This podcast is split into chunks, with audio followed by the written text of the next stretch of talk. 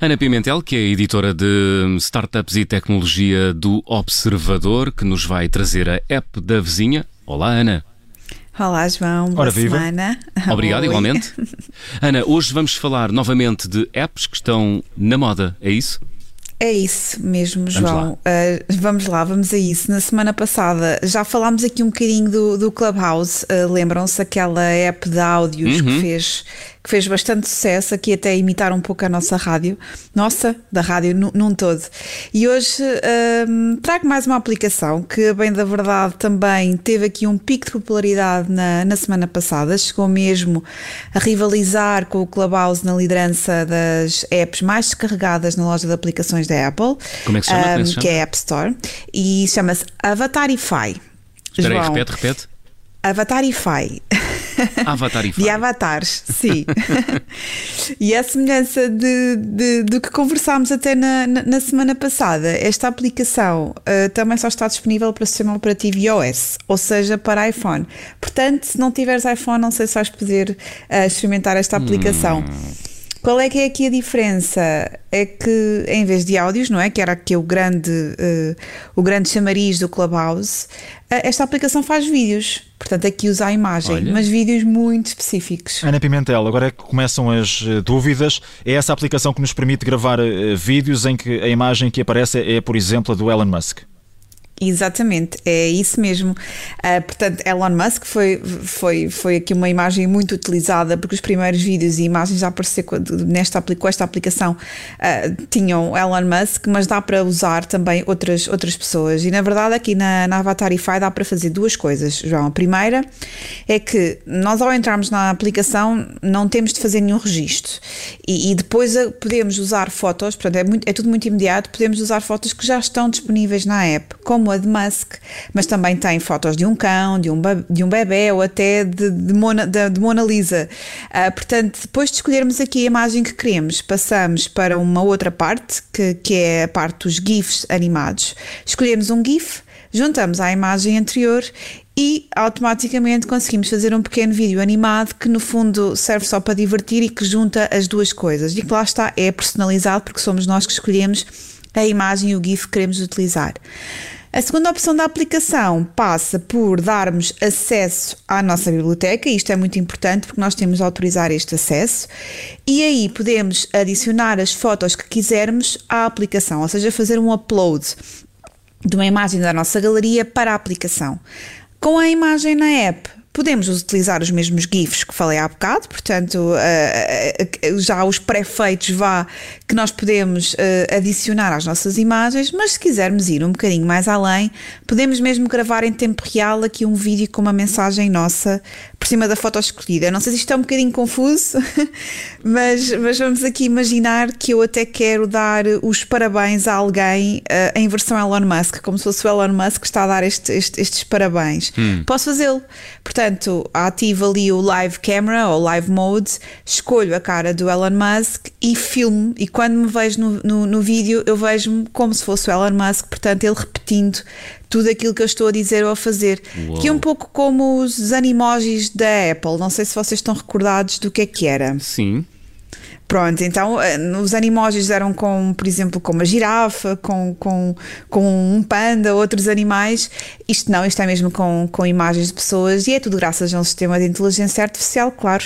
E, na minha opinião, é, é- pode ter tanto de divertido como também de assustador. É verdade, parece-me também um pouco assustador. Aí eh, estamos de acordo, mas sabe-se que os vídeos não são reais, ou, ou não, Ana? Pois, João, aqui também entra um pouco o bom senso, não é? Mas a verdade. Há quem caia. É, é que ne- neste, no tempo que vivemos, todo o cuidado é pouco, mas, eh, mas sim, a versão gratuita da aplicação faz com que os vídeos tenham uma marca d'água com, com a marca da, da app. Ah. Por isso a imagem não é limpa, vá. Mas no fundo também é verdade que quem quiser pagar para ter a versão premium, não é? Que aqui an- an- anda, anda pelos 3 euros semanais ou 39 euros anuais, eh, tem mais funcionalidades hum, e, e pode remover essa marca d'água. A verdade é que Nós vivemos na era da desinformação e das fake news, portanto, ao utilizar esta, esta aplicação é preciso ter aqui também uh, bastante cuidado com a forma como, como se utiliza, porque isto recorre a uma tecnologia que se chama Deepfake.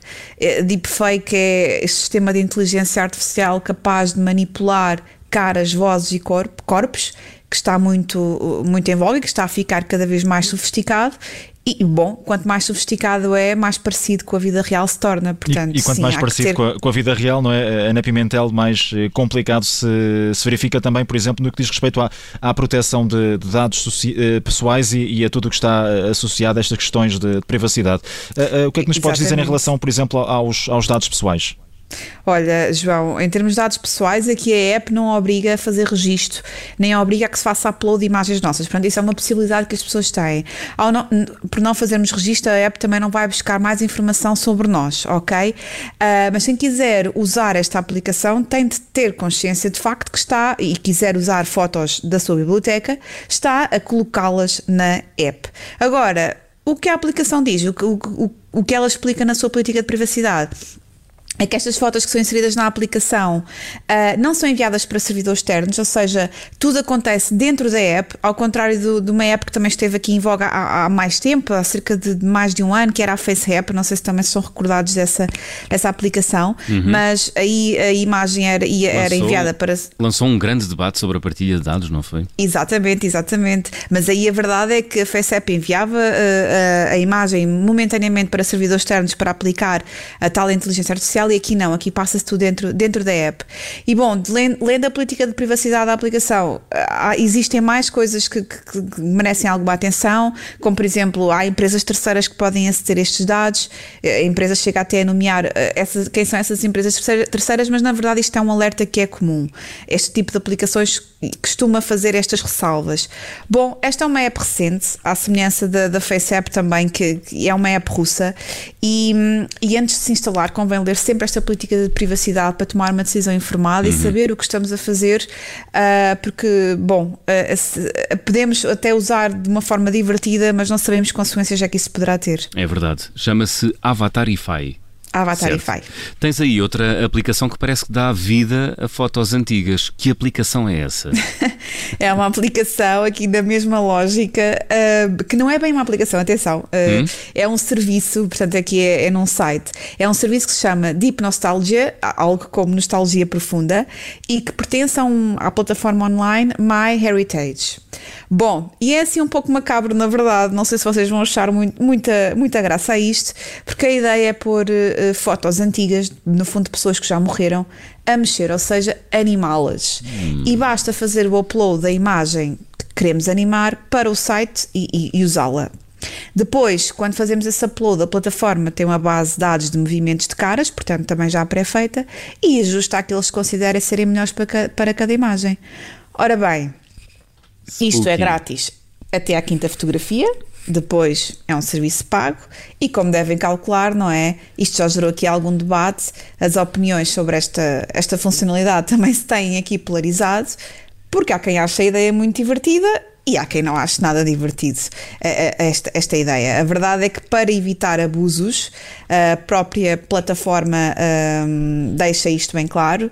Uh, faz, este, faz um alerta, não é? Que não quer que sejam, que sejam, que, que, sejam, que a plataforma seja usada indevidamente e admite que não incluiu a funcionalidade da fala, portanto, estas imagens podem mexer se são animadas, mas não falam, não há aqui uhum. componente voz para que lá está não fosse possível fazer vídeos falsos de pessoas vivas. E aqui vamos bater outra vez naquela questão que há pouco falava das fake news, a desinformação e do cuidado que se tem de ter, porque uh, é muito fácil uh, este tipo de conteúdo. Uh, ser propagado e, e, e chegar um, a, a, plataformas ou a pessoas levando-as em erro a, a, acreditar que aquilo possa ser mesmo hum. verdade quando não é.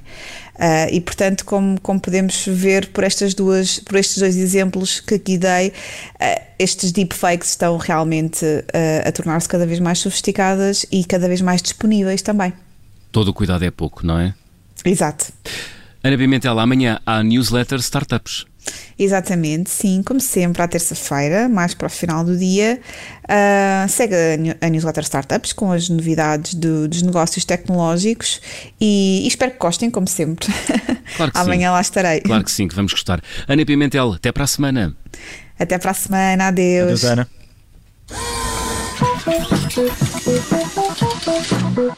Rádio.